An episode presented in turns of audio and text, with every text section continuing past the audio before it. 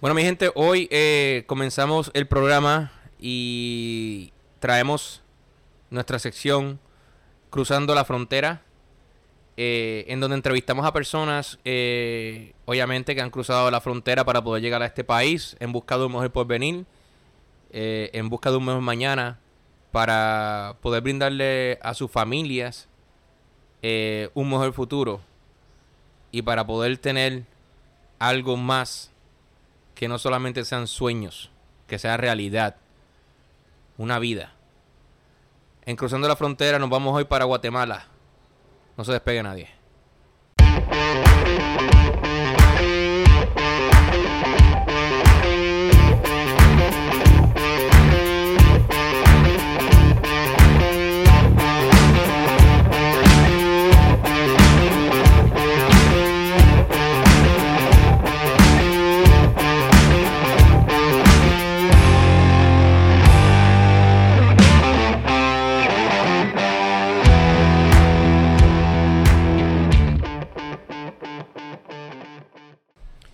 Bueno, y regresamos una vez más aquí. Eh, estamos aquí eh, en el Bori, el segmento Cruzando la Frontera.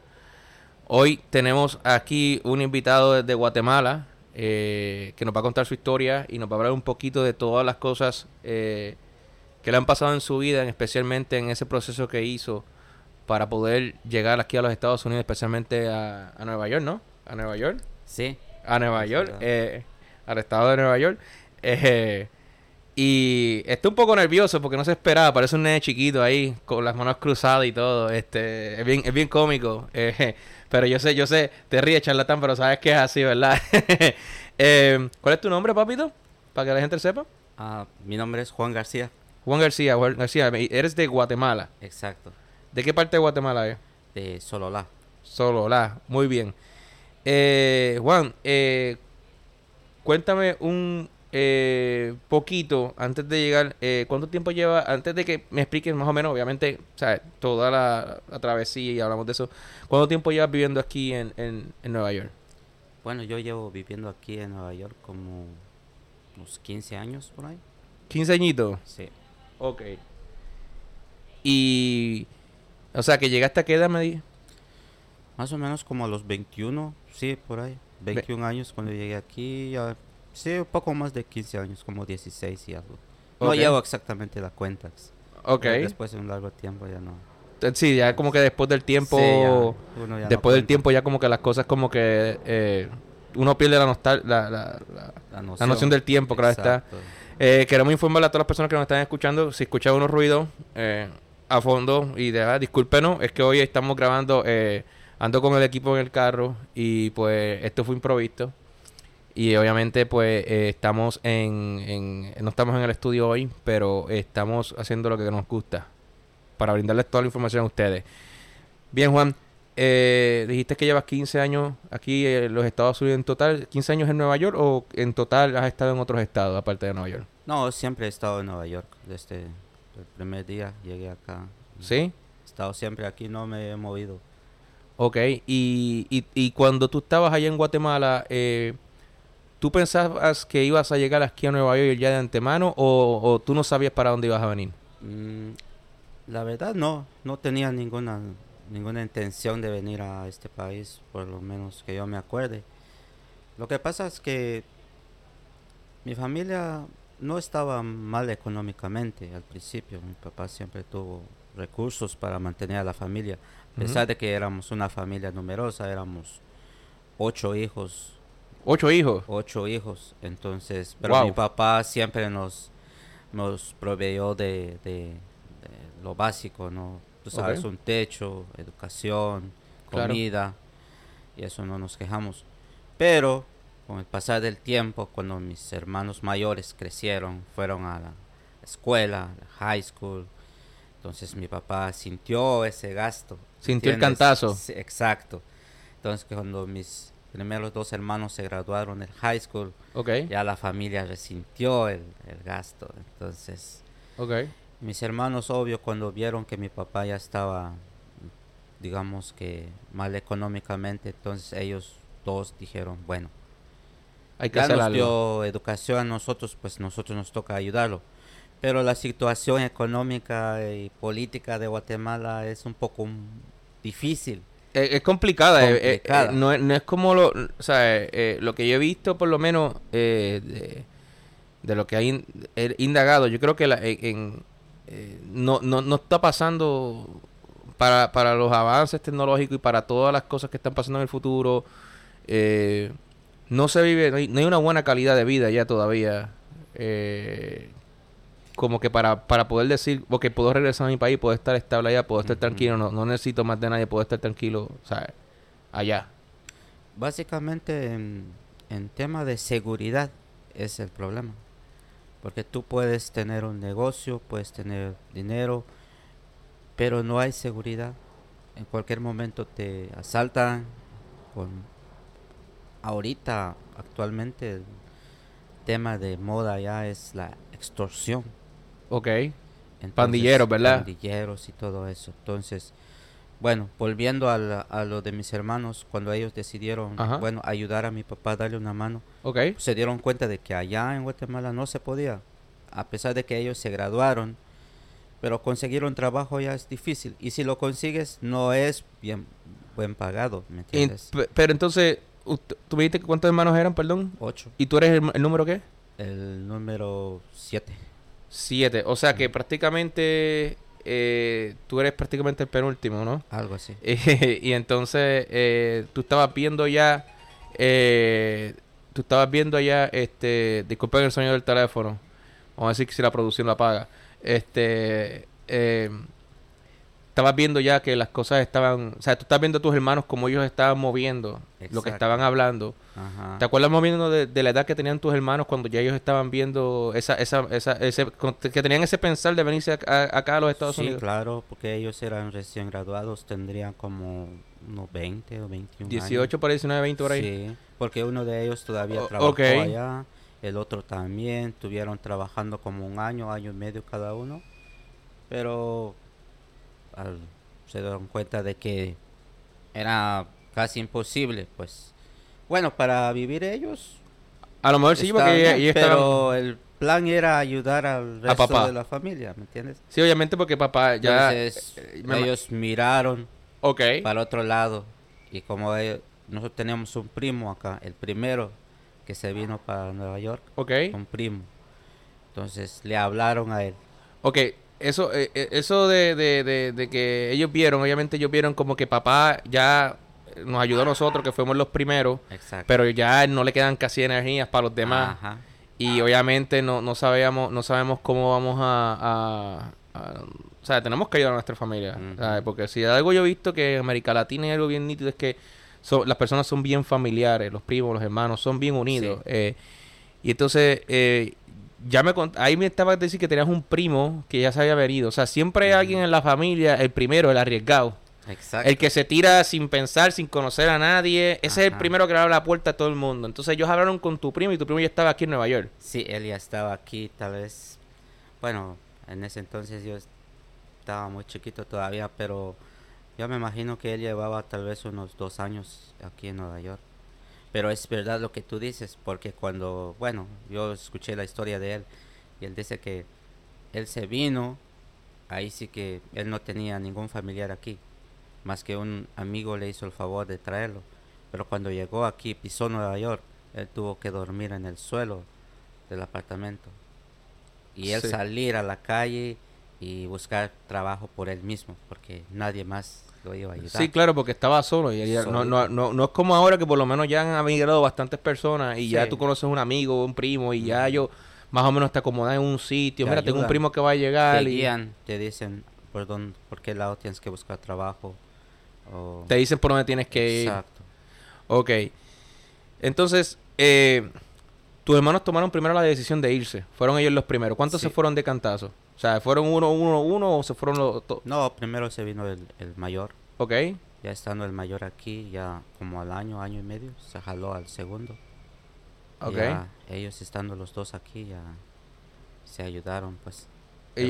¿Y, después vino la otra, otra persona más? Sí, eh. vino mi tercer hermano, el tercero. Ok, ya tenían tres hermanos aquí trabajando. sí.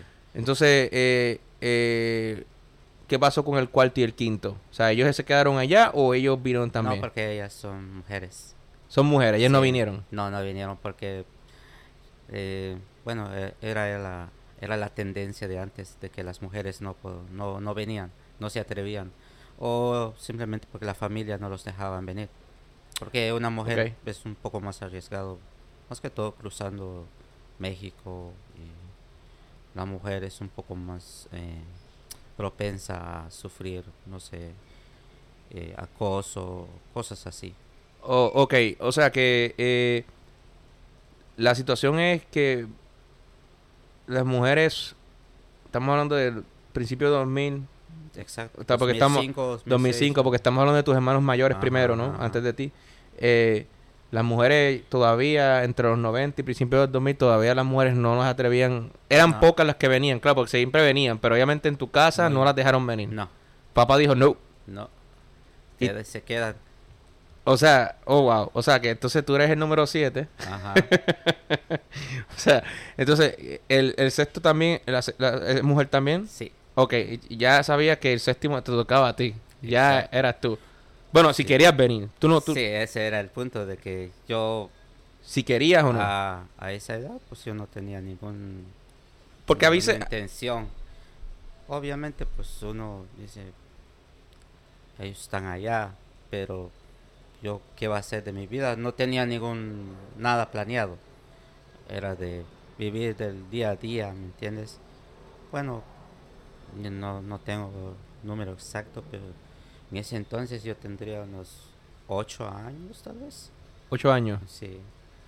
Pero, o sea, básicamente era un niño, no, yo no tenía... No, no, claro, todavía tú eras un bebé cuando ellos, cuando ellos se vinieron, ok, ok, pero eh, tú creciste, te grabaste de la high school, me imagino que ya tus hermanos te empezaban a ayudar por la ropita de la escuela y todo eso, porque obviamente ya te podían, eh, podían ayudar a la familia, ¿no? Le enviaban dinero a papá y mamá, eso ya, ellos tres estaban aquí ya, eh, ya estaban trabajando, estaban pasando el invierno, sí. que me imagino que eso fue algo bien bótate para ellos. Sí. y, y, y todavía tú, todavía tú no tenías Ah, aunque ya tenías, por ejemplo, entre esos 10, 12 y 13 años, todavía tú no tenías esa visión de que si ibas a venir o no ibas a venir. Exacto. No, no tenía ninguna visión. Pero como, como bien tú lo dices, em, después empecé a estudiar el high school, fui al high school. Cuando estaba a punto, bueno, empecé el high school, de hecho, pero no lo terminé. Solo hice dos años de high school. Dos años. Dos años. O sea, que hiciste el primer semestre, eh, digo, el primer año 10, 11 y 12 no. Sí, ya no. Entonces fue ahí que yo dije, porque mm, en realidad soy soy malo para el estudio. Tengo que reconocer. No diste pie con bola. No, diste pie con bola. Principalmente las matemáticas no soy muy bueno. Entonces, además de que me di cuenta de que no, no tenía sentido que yo estudiara y aparte de que era plata que mi papá gastaba, porque en, el high school no estaba en el pueblo. Yo soy de pueblo. Ok. Entonces tenía que estar yo en la ciudad. Y obviamente en la ciudad tenía que quedarme ahí toda la semana. Entonces tenía que pagar cuarto, comida, todos esos gastos. Entonces yo pensé, bueno, sigo un año más. Y si no paso, tengo que repetir el año. ¿Y para qué? tal vez voy a graduarme y no conseguir trabajo, mejor me ahorro esa plata que no gastarlo y me salgo y me busco un trabajo. Y fue lo que hice. Abandoné el, segundo año de high school, a mitad de año. Ok. Y ya empecé a, a trabajar. Empecé a trabajar primero con mi papá, porque mi papá tenía una carpintería. Entonces empecé a trabajar con él y él me daba unos cuantos pesos para... Él te daba algo. Mis, para mis dulces, ¿no? Entonces, pero después yo dije, mm, tengo que buscar otro trabajo, otra cosa. Una pregunta, eh, dijiste que estabas en el, eh, antes de continuar, eh, porque ya parece que nos estamos acercando al punto en que decidiste ya irte me dijiste que estabas en la, en la escuela, en la high school, y estuviste los dos primeros años. cuando tú estás en ese ambiente de la high school allá, por lo menos en Guatemala, obviamente tú estás con compañeros que me imagino que tienen, el, tienen hermanos y primos en la misma situación, que se han ido, que están en los Estados Unidos también. Eh, ustedes me imagino que hablan del tema en la misma escuela. Usted, eh, se hablaba en, las escuelas como que cuando me gradué voy a cruzar la frontera y me voy por los Estados Unidos. ¿Ese es un tema tópico allá también o eso es algo que no se tocaba mucho por allá? No, no se tocaba. Que yo recuerde, yo nunca hablé con nadie de, los Estados Unidos. ¿Nunca? O sea, nadie, nadie, nadie en la escuela se, pasaba hablando como que cuando me gradué me voy de aquí, estoy harto de este país. Déjame decirte que, por ejemplo, como yo te decía, cuando yo me fui a estudiar en high school, era en la ciudad. Ok. Y la gente que vive en la ciudad en ese tiempo casi no venía para... Ah, porque ellos estaban pudientemente, estaban, mejor estables. acomodados económicamente. Ok. Los que, bueno, en ese tiempo se venían más los del pueblo, la gente más humilde. Entonces, y la gente más humilde rara vez se van a la ciudad a estudiar. era yo uno de esos pocos que iba a la, a la ciudad. Entonces, los de la ciudad sí hablábamos y todo, pero no hablamos de ese tema, de tener familia en Estados Unidos o, o eventualmente después de la escuela viajar a Estados Unidos. No. No se hablaba. No se hablaba. No se hablaba. Eh, ¿De casualidad de la vida te has encontrado con algún compañero de la escuela por acá en los Estados Unidos? Sí, me he encontrado uno. Sí, y, cuando te los encuentras, cuando te lo encontraste, ¿cómo fue? ¿Como que tú estuviste conmigo así o...? Tú sabes, salió de la mente como que, oye, yo como que te conozco. Oye, pero tú, tú, pero tú te viniste. ¿Cómo, cómo, cómo? Sí, yo estaba un día... A mí me gusta el fútbol. Entonces... Sí, yo sé que juegas con mi ñaño. ñaño siempre está ahí jugando él dice que juega, perdóname. Él dice que juega, pero él no creo que juegue bien. No, juega, sí juega. ¿Juega? Tengo, que, verlo, tengo que verlo. No es muy bueno. Ah, eso le va a gustar. Ahora sí va a escuchar el podcast. Ahora sí, quiere, él va a querer escuchar a ver lo que dijo. Ok, entonces, eh, te lo encontraste, ¿no? Entonces fui a un bar a tomar una cerveza y ver el fútbol. Y cuando yo vi a ese compañero levantándose, me imagino que iba al baño, no sé a dónde iba, yo dije, este es aquel. Pero no me atreví a hablarle. Tal vez no es él, tal vez estoy confundido. Pero él tenía una forma de caminar medio chistosa. Ajá. Entonces me fijé cuando él se fue y sí es él. Ya estaba seguro yo. Cuando regresó, de ahí le, me, me acerqué a saludarlo. Le dije, oye, tú eres Francisco. Simón me dice, ¿te acordaste de mí? Yo soy Juan. Estábamos estudiando. De ahí que se sorprendió tanto. Wow. Y fue un reencuentro bien bonito porque después de tanto tiempo de no ver a esa persona. Sí. Y tú sabes, los tiempos de la escuela eran los más bonitos. Oh, ah, eh, me, lo, dice, me, lo dice, me lo preguntas o me lo estás diciendo, porque créeme que yo tengo muchos recuerdos de mi high school. Yo, el tiempo que estuve, pues me, me gustó por el ambiente, los compañeros eran buenas personas y muy divertidas. Entonces, de las clases no me acuerdo nada. los momentos. O sea que no te acuerdas nada de las matemáticas, ¿verdad? de las matemáticas no te acuerdas. de las matemáticas no te acuerdas absolutamente nada. Ahí, ahí, todavía tenemos ese problemita. Estamos como que un poquito mal. Ok. bien. Eh, ya estabas trabajando con papá te daba 5 o 6 dólares, porque tú dices 4, 5, 6 pesos ah, para tu dulce. Obviamente tú al principio pues lo cogiste así porque obviamente eh, obviamente estabas pensando como que en el momento, no estabas pensando todavía en una visión, estabas como que probando aguas nuevas y estabas diciéndote a ti mismo como que estoy trabajando, vamos a ver cómo me va y después pienso más adelante qué hacer, pero un día me imagino que te levantaste y le dijiste a alguien como que ya, me tengo que ir, ¿Cómo hiciste eso? ¿Llamaste a tus hermanos? ¿Hablaste con ellos? ¿Sentaste? ¿Sentaron en conference? No, porque como te decía, cuando yo estaba en la escuela, el dinero no era una prioridad mía, digamos. Sí me gustaba comprar cositas y todo eso, pero con lo que mi papá me daba. Pero después me di cuenta de que me hacía falta un poco más. Conseguí un trabajo en un taller de mecánica. Como ayudante. Eh, bueno, más que todo aprendiz. Y ahí me daban, en ese tiempo me daban 100 quetzales a la semana. ¿Cuántos es en dólares? Eh, son como 11 dólares a la semana. Pero era aprendiz, ¿me entiendes? Pero me imagino, me imagino, me, imagino. Mí era, wow. Pero me imagino que 11 dólares, pues podía comprarte un par de cervezas, podía pedir, pues, era, era un salario. Sí, cosas así. Pero como yo comía en casa, tenía un techo, no pagaba luz ni renta, entonces ese era un dinero que yo lo guardaba, lo guardaba. Pero, estamos hablando de estamos hablando de qué año fue eso. Ah, eso no me preguntes de años porque No te acuerdas, okay, pero era, ya era, ya era como el 2000, 2000 eh, era, fue muy, o sea, porque te lo digo porque eh, tú dices 11 dólares. Mira, yo cuando eh, comencé a trabajar a mis 16 años, trabajaba a 4.75 la hora.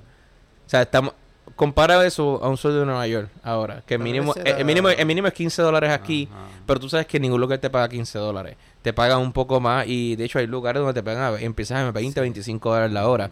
Entonces, eh, de repente, eh, pasan los años, eh, pasó un año y me suben a 5.15 la hora, que era el mínimo federal en aquel entonces.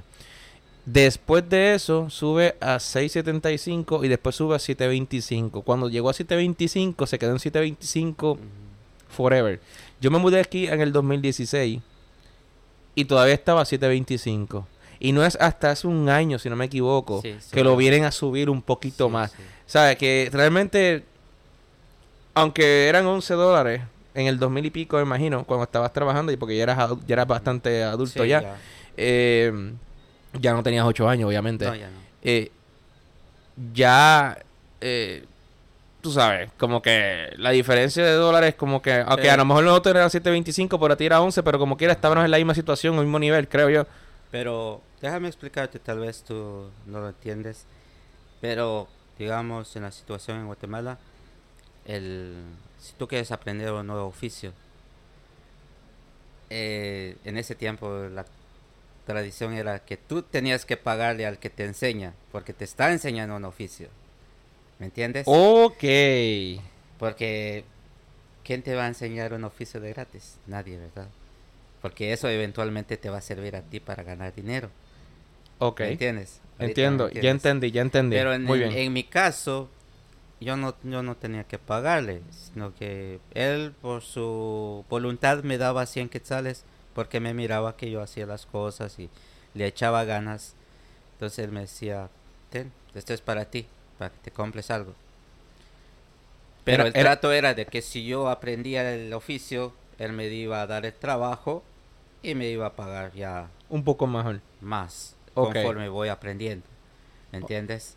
Pero no era un salario lo que yo recibía, sino que era voluntad de él. Ok, ok, que al principio se supone que tú no ganaras sí, nada. Porque no sabías nada. Tú, yo llegué a pedir favor, puedes enseñar. Y él decidía sí o no. Pues y, y hasta él podía pedirme, como te decía, bueno, te enseño, pero tienes que pagarme. Muy bien, entiendo. Y entonces, ¿qué pasó después? O sea, comenzaste, llegaste a un momento que comenzaste a trabajar y a ganar dinero con él y él te pagaba como empleado o todavía no? No, de hecho solo estuve como unos 6, 7 meses con él. Antes de decidirte. Sí, después uh, hablé con mi hermano, el segundo, y él con él es el que más me llevo, tengo más confianza con él. Y él me preguntó qué estaba haciendo. Yo le dije esto y esto. Ah, me dice, estás perdiendo tu tiempo. Mira, te voy a parar ahí. Te voy a parar ahí porque eh, eso es algo que, que a mí me gusta escucharlo mucho eh, y que es chistoso. Porque no eres el primero. Eh, no eres el primero que escucho que me dice algo parecido debido a que obviamente estamos en Queens y estamos en Nueva York y que hay este, muchas personas que todavía tienen muchos familiares eh, en sus países. De hecho, han llegado muchos. Yo creo que tú lo has visto como últimamente está lleno esto. Y tengo, he visto, he pasado por lugares en donde están haciendo videollamadas y estaban estos dos amigos hablando con un amigo que tenían en su país y le estaban diciendo, le estás perdiendo el tiempo ganándote dinero ese poco por allá, vente para acá, te pagamos el coyote, te llegas para acá y acá nos pagas poco a poco, pero vente ya. Ah, como que e, e, es como que estás ganando nada, o sea, vente para acá. Exacto. Sí, así así me dijo. Y yo también me puse a pensar, y es verdad, me dice, puedes ganar, si consigues un trabajo así tan, tan, tan malo, te puedes ganar 50 dólares en un día, me dice. Ahora haz la cuenta cuántos son 50 dólares. Ahora 50, eso, esos 50 dólares imagino en ese tiempo. Ahora te puedes ganar aquí ahora un día, te puedes ganar 150 fácilmente. Entonces, él me dijo, si quieres yo te echo la mano, yo me, me encargo de los gastos, te traigo. Cuando él te ofrece eso, eh, de venirte a los Estados Unidos, ¿fue una decisión que tú consultaste con tus papás?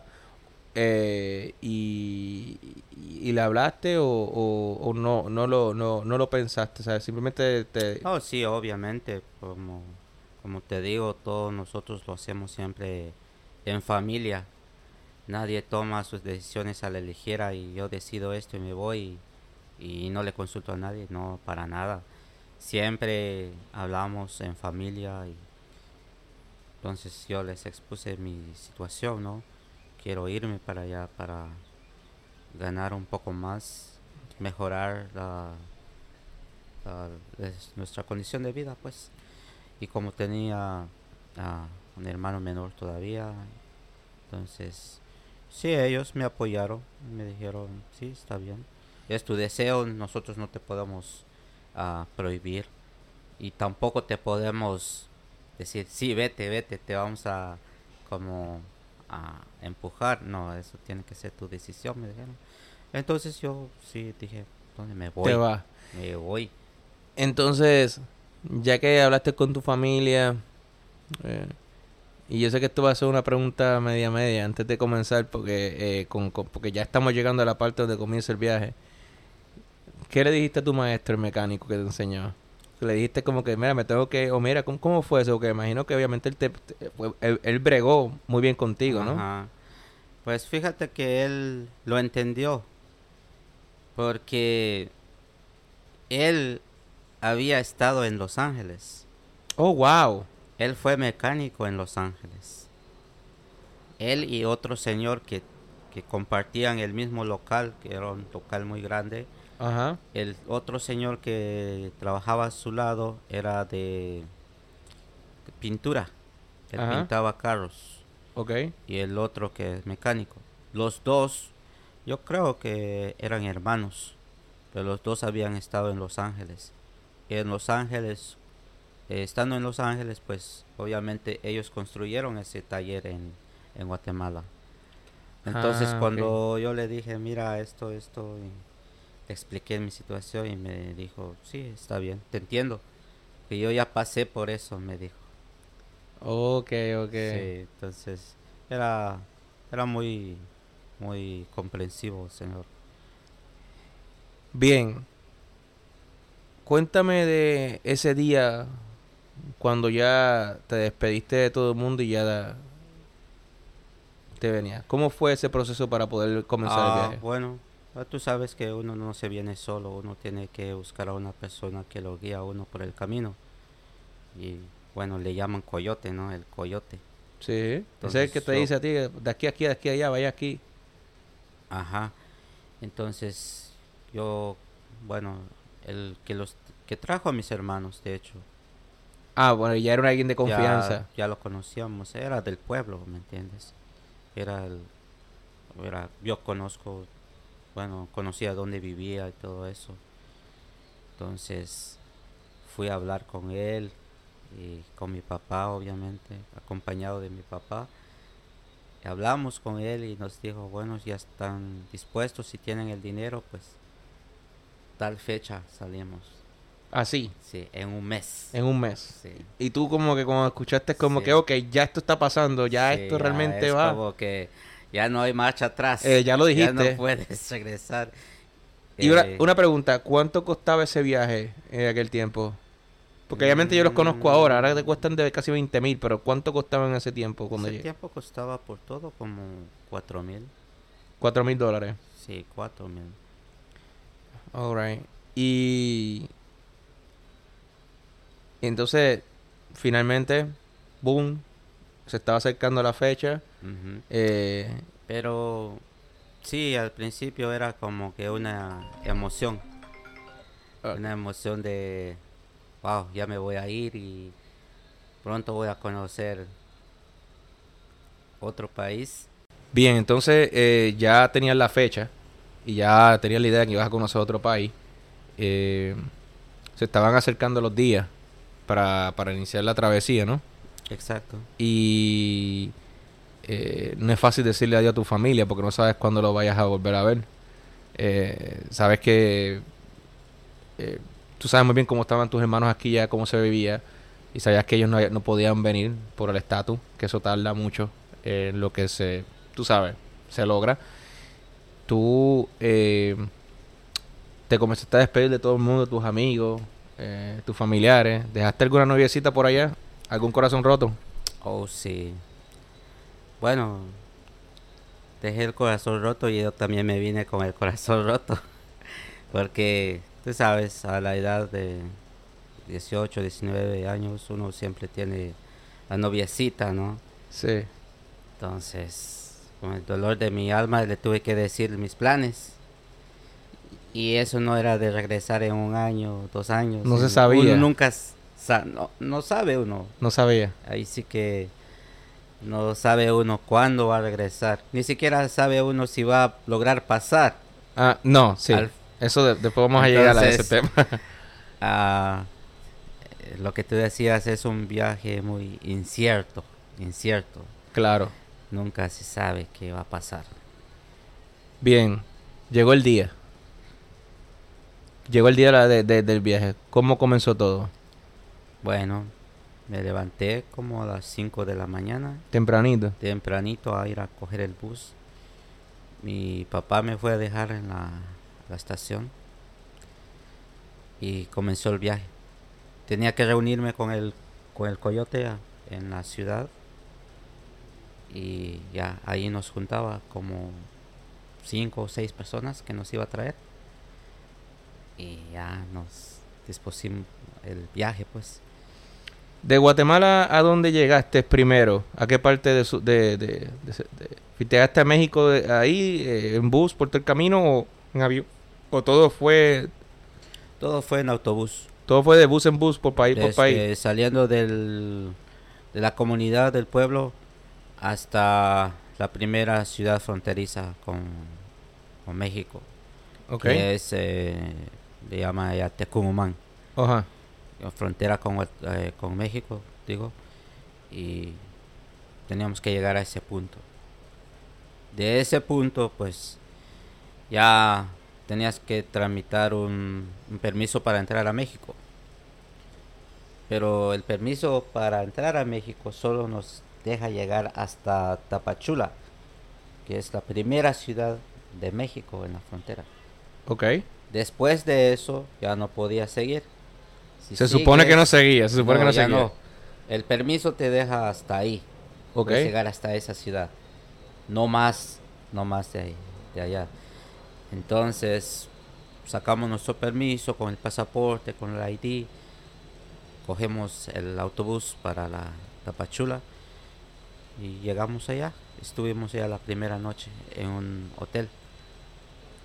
Ok. Tempranito, a levantarse como las 3 de la mañana a pagar el boleto para el autobús para llegar a creo que era Puebla.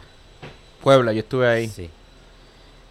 Ahí cogemos el autobús pero ahí empieza el la misión empieza ahí el verdadero el verdadero trip. Sí el verdadero en este momento, el coyote, en todo este momento, ¿el coyote estaba estaba con ustedes o el coyote los dejó en Tapachula? ¿Era? Eh, ¿Los dejó no, siempre él estaba con nosotros. O sea, él estuvo contigo, eh, siempre. siempre estuvo. Siempre, porque él nos guiaba, nos decía qué autobús teníamos que subir. Ah, hasta él nos, nos ubicaba en los asientos. Este es tu asiento, este es tu asiento. Ok. se ubicaba. No teníamos que estar todos juntos. Teníamos que estar separados. Ok, sí, para no levantar sospechas. Claro, eh, mezclarnos con la gente más que todo, los mexicanos. entonces, entonces tomaste la decisión de, de o sea, la decisión ya la tomaste, disculpe. Ya, ya, ya llegaste a Puebla. Una vez llegaste a Puebla, ¿qué sucedió ahí? Bueno, antes de llegar a Puebla, tuvimos que pasar, como no te miento, unos cinco retenes de migración. Wow. Sí. ¿Y cómo diantres pasaste esos cinco retenes sin ningún problema? De, a, sabiendas que, a, sabiendas, a sabiendas, a sabiendas que obviamente tú sabes que ellos te decían que podías llegar solamente hasta Tapachula, pero no podías, ya, ya tú, sabías que te podían, en cualquier momento te podían enviar para atrás. Exacto, era, por eso era una lotería. ¿De verdad? Sí, los autobuses no era que paraban uno y no paraban otro, no, eran garitas que estaban puestas sobre la autopista. Ok. Que todos los autobuses tienen que cruzar por ahí. Es como los tolls, ¿cómo se llaman las? Sí, sí, los toles, los toles. Ah, exactamente lo mismo. Todos los autobuses tenían que pasar ahí. O sea que no se montaba nadie de la policía chequear nada. Sí, sí, se montaban. Se montaban. Ok. Entraban los de inmigración con la linterna y... Miraban por encima Miraban ahí y si miraban a alguien que él sospechaban que era inmigrante, le decían tú, bájate. Lo bajan, le hacen preguntas y si la persona contesta como ellos eh, eh, requieren, pues lo suben de vuelta. Pero si no, ahí se queda. Y le dicen al chofer, sigue, este se queda. De casualidad, y me dio con preguntarle esto, pero de casualidad, ¿uno de los que iba contigo lo llegaron a bajar y se quedó? A mí me bajaron. oh my God. ¿En serio? Sí, claro, a mí me bajaron. Pero como tú sabes, el coyote a nosotros nos prepara. Él ya sabe más o menos las preguntas que hacen los de migración. Ok. Entonces te dice, te van a preguntar esto y esto. Te da un listado de preguntas.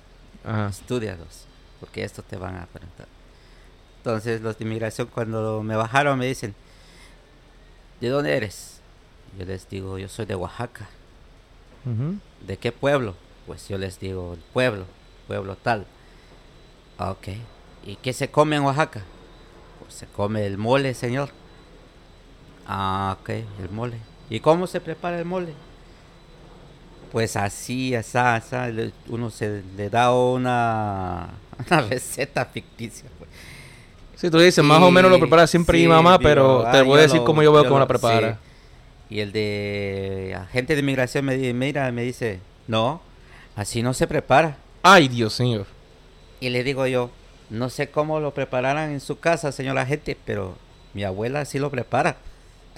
y él me miró con unos ojos de a lo mejor él ya sabía. A lo mejor él ya sabía, pero dijo, ah, no.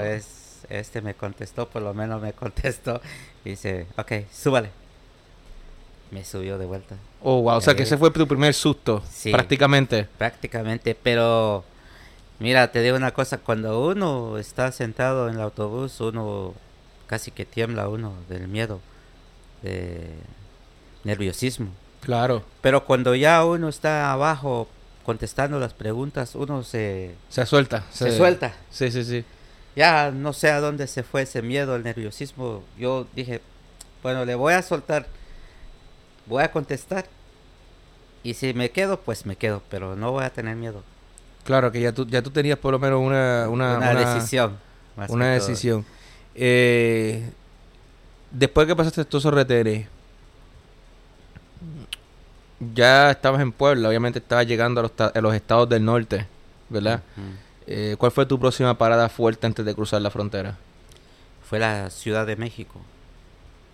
La Ciudad de México, cuando llegamos a la Ciudad de México, el, el guía o el coyote nos dice, vamos a llegar, no me acuerdo de la estación, ¿cómo se llama?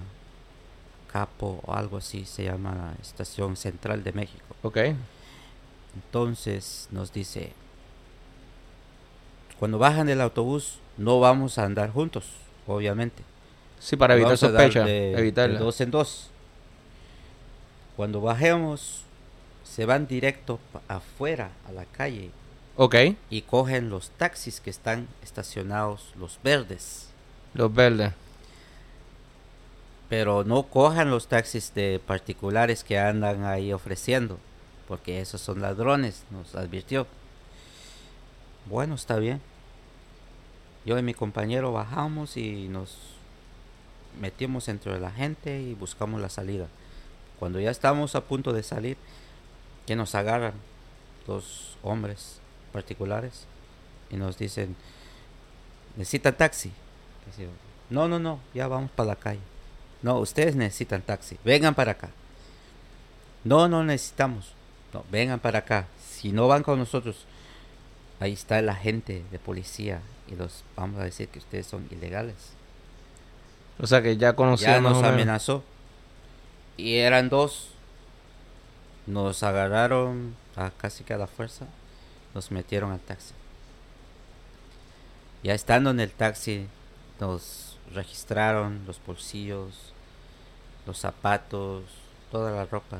Nos quitaron casi todo el dinero que llevábamos. Pero, obviamente nosotros ya sabíamos que ese escenario se podría presentarse. Entonces nosotros uh, tuvimos eh, dinero guardado, más que todo escondido en los zapatos, abajo de los zapatos, en la suela. O sea, es una técnica muy, muy usada. en otras partes que no puedo decir porque... Bueno, si lo tenías en los calzoncillos, en los huevos, no hay problema, papi. en todos lados, en el cinturón. claro. Ah, entonces, nos quitaron el, lo que nosotros ya sabíamos que nos iban a quitar si, si nos agarraban. Después de eso nos dijeron, ¿y a qué dirección iban? Tal, tal dirección. Está bien, los vamos a ir a dejar. Por lo menos tuvieron la decencia de irnos a dejar a nuestro... O sea que les quitaron, le quitaron algo y como quiera los dejaron en la, dirección. nos fueron a dejar el, a, la, a la dirección que teníamos que llegar. Ok. Pero eso fue una experiencia bien ah, difícil porque un momento muy tenso porque nos estaban asaltando y, no sabíamos si nos iban a dejar tirados ahí. No, pero los, iban a golpear. los asaltaron y, por lo menos tuvieron la decencia de dejarlos donde los tenían que dejar. Wow. Eh, Exacto. ¿Cuántos días ya, cuántos días ya habían pasado desde que había salido de tu casa? Probablemente unos 12 días. ¿12? Sí. ¿A todo esto no has tenido comunicaciones con nadie de tu familia? Sí, cuando llegábamos a los hoteles eh, los llamábamos para avisar en dónde estábamos. Ok. Porque no eran viajes largos, o sea, de ciudad a ciudad, sino que viajes cortos entre, llegamos a un hotel, digamos, en una ciudad, estábamos ahí uno o dos días, eh, el coyote se iba, monitoreaba el, los pasos y había muchos retenes, regresaba, nos llevaba otra vez y así poco a poco llegábamos a las grandes ciudades. Ok. Después de, eh, de la Ciudad de México y que te eh, ¿a, dónde, ¿a dónde llegaste? Después de la Ciudad de México todo fue más rápido. Ciudad de México salimos y llegamos hasta Querétaro sin ningún problema. Okay. Después de Querétaro salimos otra vez hasta Chihuahua. Ok.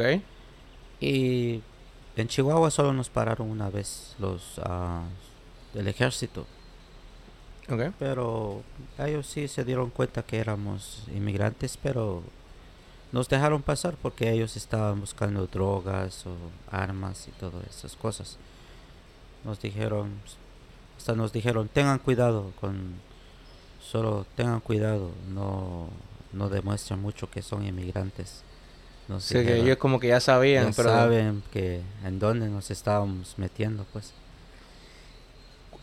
¿Cuándo fue que llegaste finalmente a la frontera en donde se inició la, la, gran, tú sabes, porque ya cuando estás en la frontera ahí con los Estados Unidos y México, es cuando empieza como quien dice la acción, cuando empiezan las cosas peligrosas, eh, ¿Ahí tú todavía estabas con el coyote o el coyote ya te deja en un punto y te pasaba otro coyote? Pues mira qué curioso es para nosotros los guatemaltecos. Cuando llegamos a Chihuahua, que es el estado fronterizo con, Estados Unidos,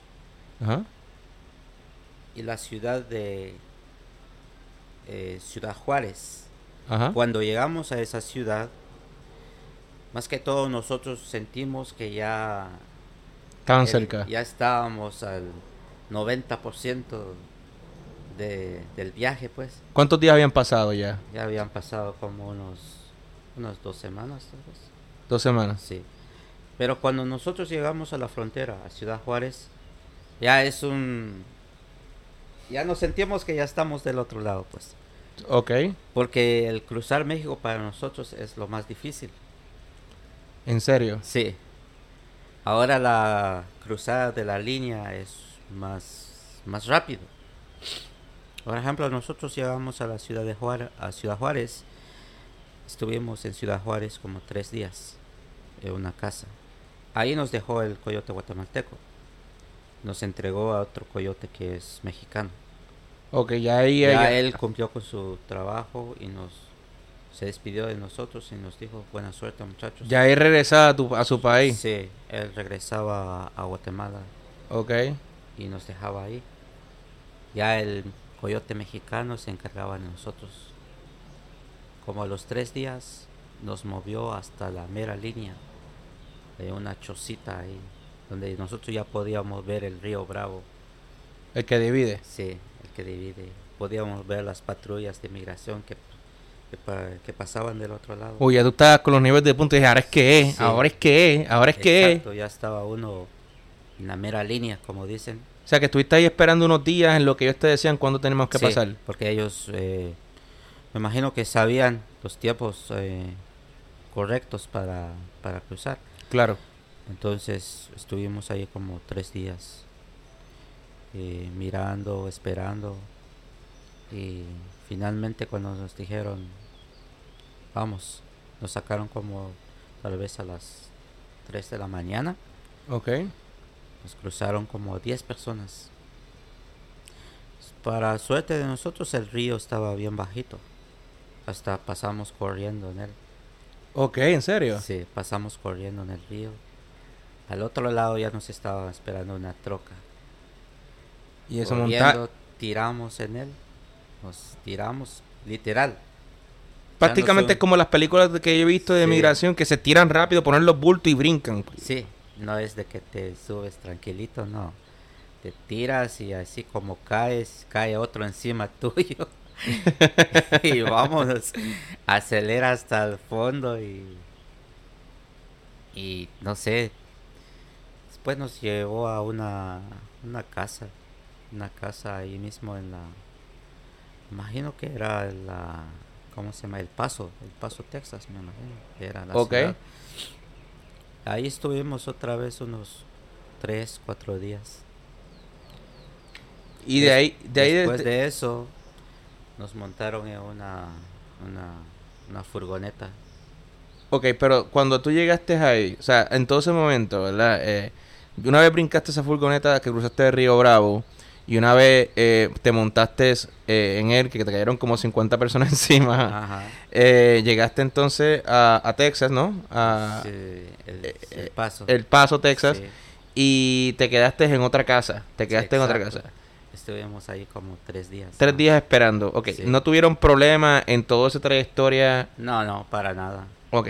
Y al tercer día... Eh, ¿Te llevaron directo a Nueva York o, te llevan a otra parte?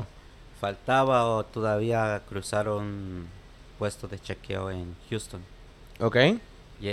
llegando a Houston hay un como una garita de migración de los Estados Unidos. Ajá.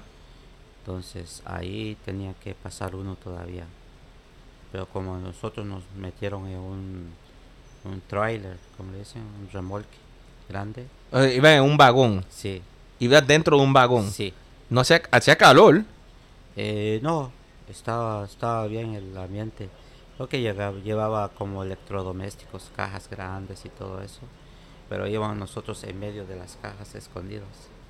Wow, y imagino que eso estaba todo oscuro, ustedes hablando. oscuro, no podía uno tener teléfono, ni siquiera el reloj tenías que quitarle la batería al reloj por, si no tenía que sonar porque esa cosa tenía no sé qué clase de aparatos usaban en la garita de migración si ellos miraban algo sospechoso lo escaneaban ok. Pero gracias a Dios pasamos sin problemas. Wow. So llegaste a Houston pasaste sin, eh, sin problema y dónde te quedaste después de eso bueno, nos cuando llegamos a Houston nos bajaron del furgón, llegaron otras camionetas a recogernos y nos llevaron a, a otra casa.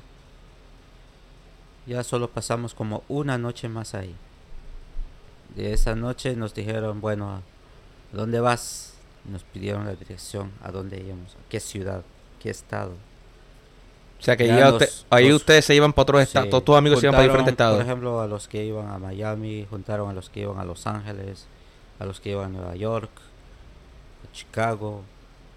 Cada grupo de personas los montan en una minivan y directo para la ciudad de destino. Eh, ¿Tenías compañeros de tu país que iban para el mismo sitio que tú o otros se fueron para otro estado? Sí, claro. Los, los compañeros míos que salimos de Guatemala éramos tres del mismo pueblo. ¿Ellos llegaron aquí a Nueva York o, ellos se fueron? llegaron aquí a Nueva York. ¿Mantienes comunicación con ellos hasta el de hoy? No, ya no. Uno de ellos ya se fue. El otro creo que sigue acá, pero ya no, ya no tengo comunicación con ellos. Ok. Eh, sí, porque yo creo que eso es algo que, que, que tú vives como una experiencia con una persona por muchos días y después no se vuelven a ver jamás, prácticamente. Sí, es algo, eh, como te digo, raro porque yo conocía a esas personas en mi pueblo, pero no éramos amigos. ¿Conocidos? éramos conocidos, miramos en la calle y nos decíamos hola, hasta ahí. Ok. Pero cuando comenzamos el viaje, nos hicimos amigos claro, obviamente la nos situación. apoyábamos, nos, echábamos, a, eh, ¿cómo te digo? Ánimo a cada uno. Pero cuando llegamos a cada uno nuestro destino, pues ahí se acabó la amistad.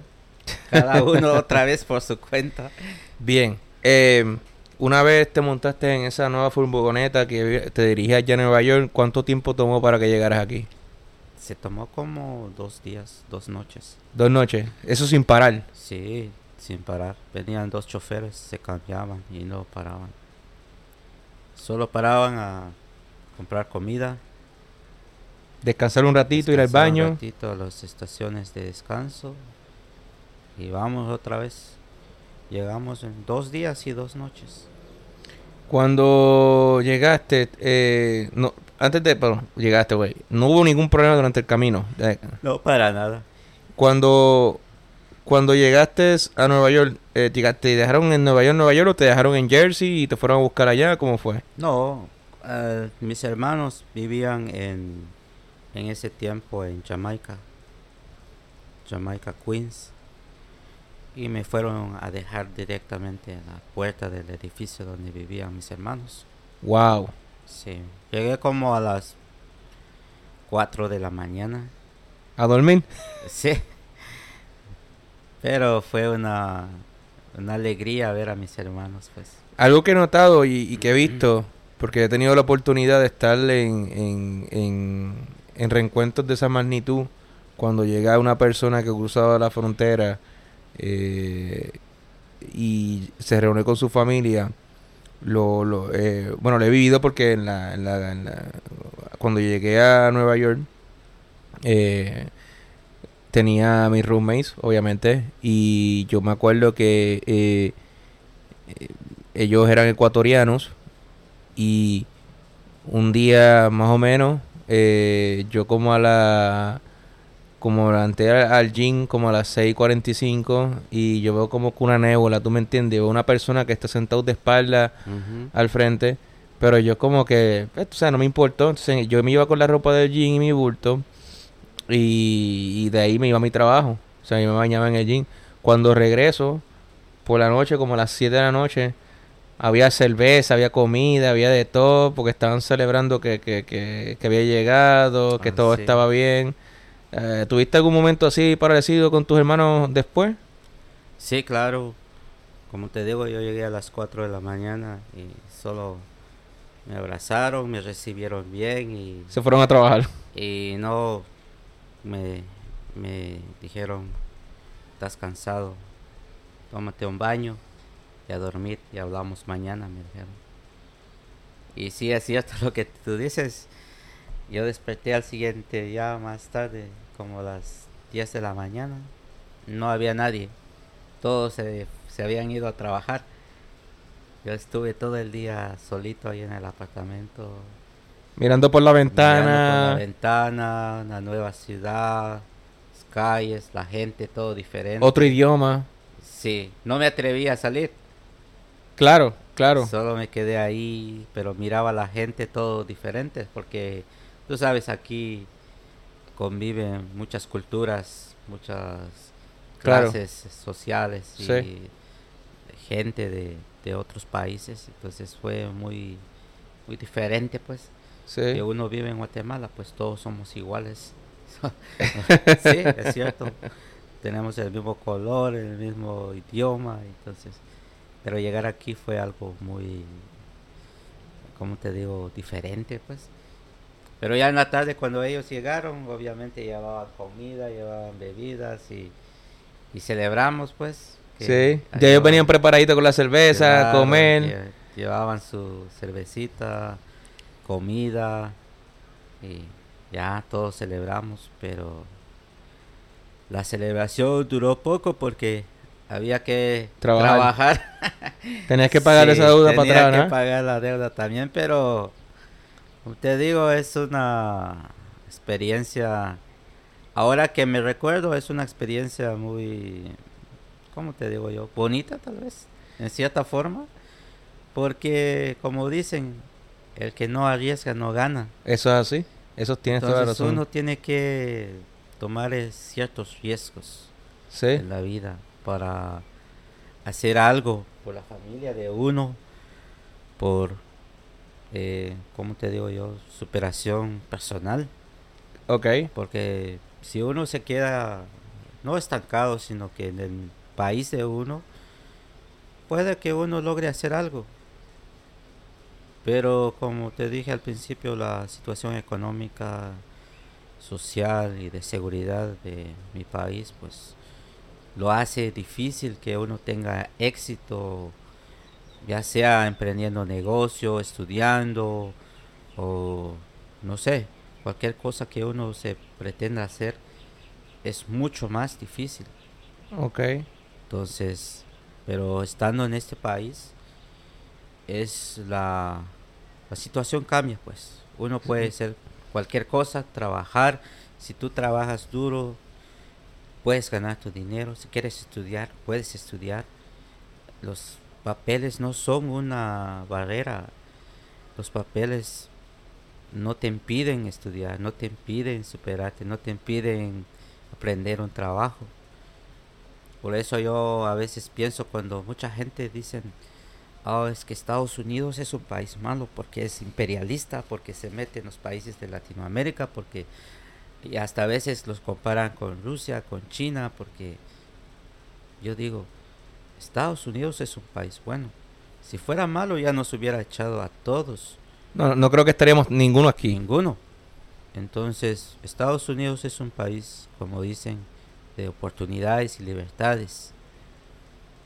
Y eso hay que aprovecharlo. Pero aprovecharlo bien. Claro. Trabajando y echándole ganas a la vida más que todo. Entonces, cuando celebraste con tus hermanos y eso, ¿ya ellos tenían planeado para ti dónde ibas a trabajar? ¿Te habían conseguido algo? Eh, no, de hecho no.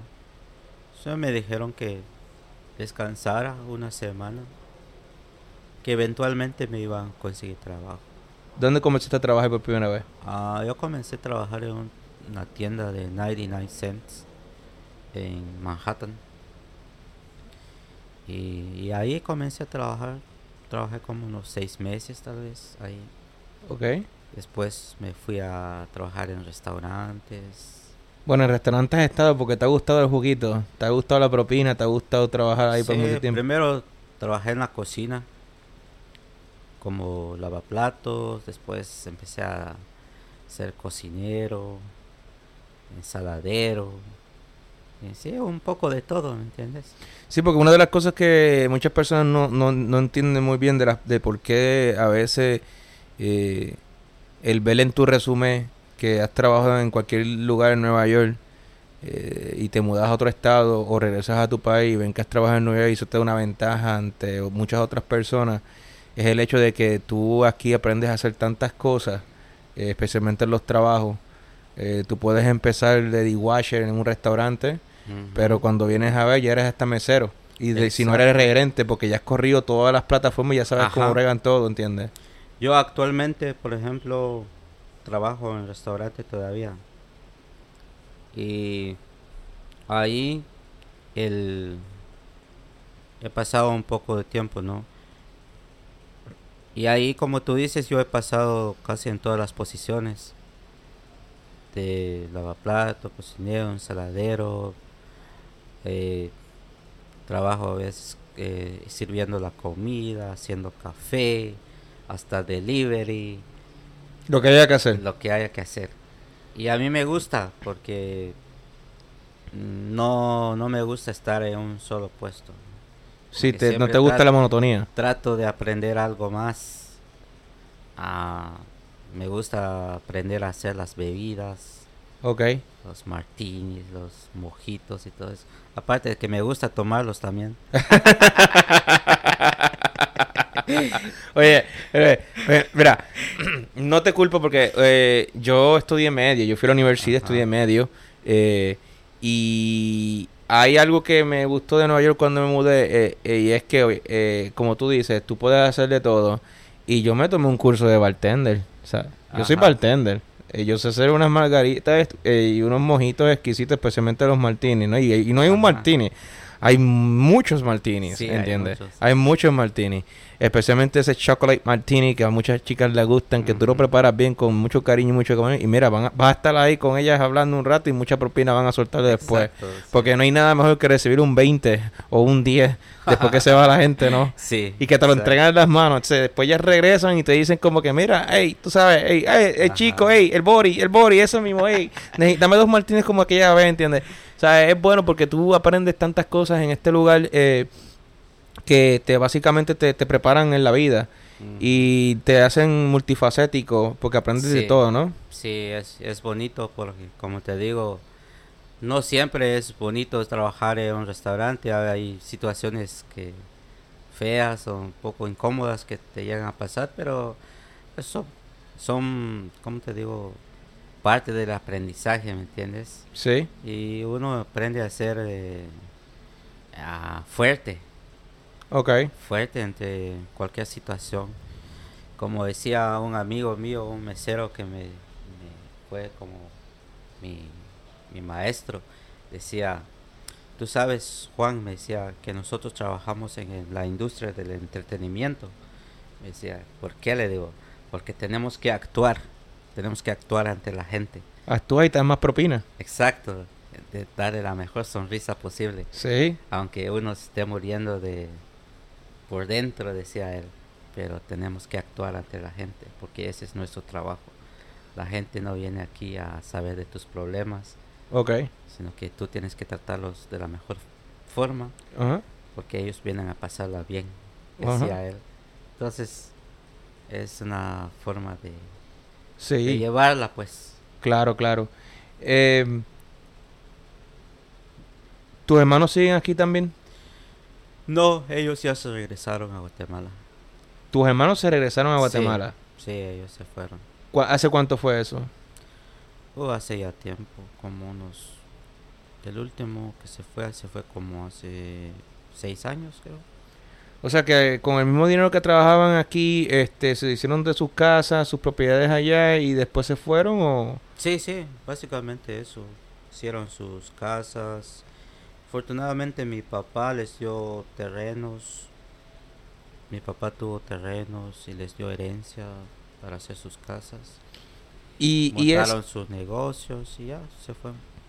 Y ese, y ese, y ese, es, eso no te tomó por sorpresa a ti de que ellos dijeran que se iban a regresar. En realidad no. Ya eso estaba planeado. Eso ya estaba planeado. Y eso no que no lo decidieron de un día para otro. Eso ya lo decía, ya me voy, ya me voy, el otro año me voy, el otro año me voy. Y, así ocurrió, pues. ¿Y quedas tú solamente aquí? Sí, yo ah, tengo primos, eh, tíos. O sea que el primo que estuvo aquí, que fue el primero que llegó, todavía sigue por aquí. Eh, Vieras que él se fue ya dos veces a Guatemala y regresó. Regresó y es como que es como que déjame regresar. No, todavía no está bueno. Pum y regresa. Yo creo que se iba a Guatemala y se gastaba todo el dinero muy rápido en fiestas y todo. Se acaba el dinero y pum, se regresa otra vez para acá.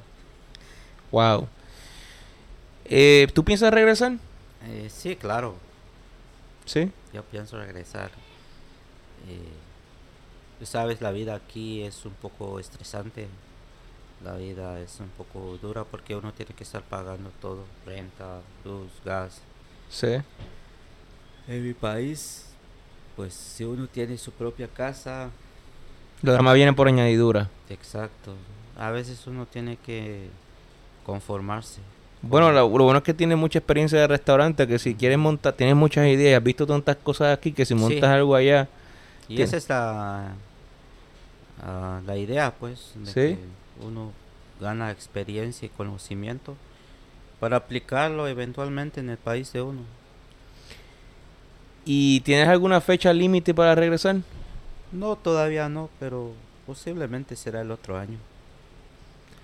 Entonces, me dijiste que dejaste un corazón roto y te viniste con el corazón roto. Eh, por esa chica de, de, la high school, ¿no? En tu universidad. Eh, nunca, ella nunca vino para acá, no volviste a saber de ella. Eh, ¿Qué pasó con ella? todavía chateamos en Facebook. ¿En serio? ¿Todavía, ¿Todavía llama? Sí, dice que todavía me ama. es mentira. Ay, Dios mío. Dios mío, señor, aguanta la que va va como, Dios mío, si agua sin fuego por una jarda. O sea, pero ella, e, ella está soltera todavía no, o estoy jugando. ella ya se se casó. Se casó. Tuvo un hijo, pero después se, se, se separó de su marido. Ajá. Y ahorita está soltera, creo.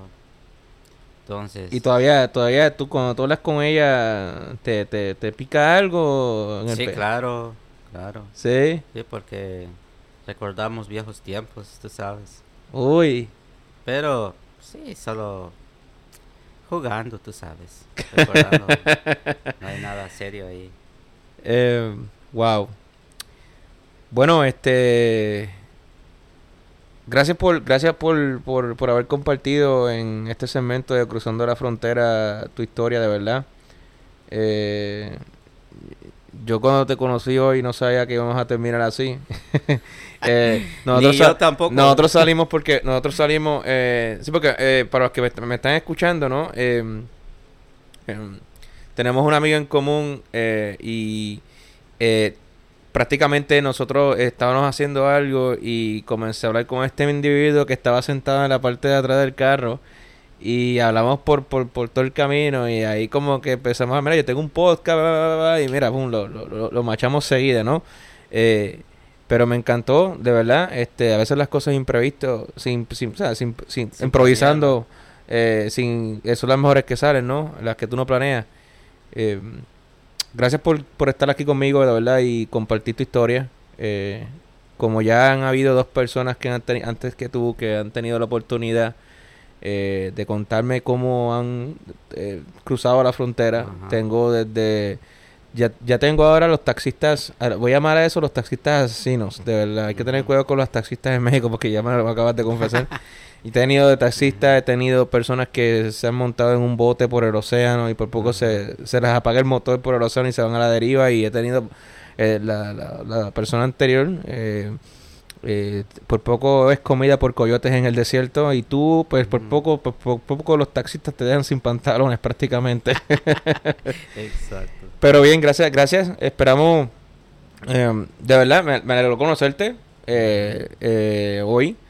Y de verdad, eh, espero que, tus planes se, se, logren antes de que te vayas. Eh, que te vayas, pero no que te vayas como, como tu primo, que viene y se va. Que si te vas es porque ya tú cumpliste tu misión, ¿no? Exacto. Eh, y te has llevado y te vas a llevar una gran experiencia y muchos recuerdos de estar aquí. sí, sí, exacto. no, fue un placer, un placer. Igual fue un gusto conocerte y una persona muy alegre y... Sí. ¿Me entiendes? Y Sí, como te digo, las cosas que me pasaron en esos tiempos, pues en, en el momento pues me, me dolieron, me angustiaron y todo eso. Pero ahorita que te los cuento, pues a veces me, me divierte un poco, ¿me entiendes? Claro, claro, es como, eh, acuérdate que todos los malos, todas las cosas que nos pasan a veces en el camino, en la vida, eh, tienden a molestarnos o a ponernos a llorar o a ponernos eh, o sea, eh, de, diferentes emociones, pero llega un momento en que tú dices como, ah, ya me río de eso porque eso ya pasó. Sí, exacto. Especialmente, o sea, ya puedes decir cuando regreses allá a, Guatemala que, que, que unos policías en México porque te quitan hasta los pantalones y te dan desnudo, pero nada, eso no pasó. Pero bien, gracias por estar aquí. Eh, quién sabe si en algún momento te tengamos, tengamos en el programa y quizás si hagamos uno vía satélite, tú allá contándome cómo ha sido tu experiencia de regreso. Sí, sí, claro. Eh, tú sabes, yo soy muy abierto a estas cosas porque parece que es importante transmitir a la gente lo que es la realidad. Sí, sí. Porque a veces eh, se escucha, ¿no? Llegó fulanito de tal a Estados Unidos o se ve la gente haciendo cosas y todo eso, pero todo eso tiene una historia por detrás. Claro, lo que pasa es que la gente, mucha gente no sabe, el, eh, cómo, eh, mucha gente piensa que venir a este país es fácil y mucha gente piensa que es un tiritiri, no, cruzaron la frontera y ya, pero la historia que está siempre detrás de, de, la frontera eh, es, la, es la más importante, es la, que realmente le da vida y contraste a el por qué llegaste aquí, porque realmente eh, son muchas experiencias, muchas experiencias. Em, pero qué bueno que llegaste. Eh, una vez más, gracias por estar aquí conmigo hoy. Fue un placer tenerte. Y esto ha sido el Bori. Eh, cruzando la frontera, señoras y señores. Una vez más, con Juan. ¿Juan qué? García. Juan García. Eh, directamente desde Guatemala, por aquí, desde Queens, New York, conmigo, eh, en un estudio improvisado, señores y señores. Hasta la próxima. Buenas noches, o buen día, o a la hora que escuchen el podcast.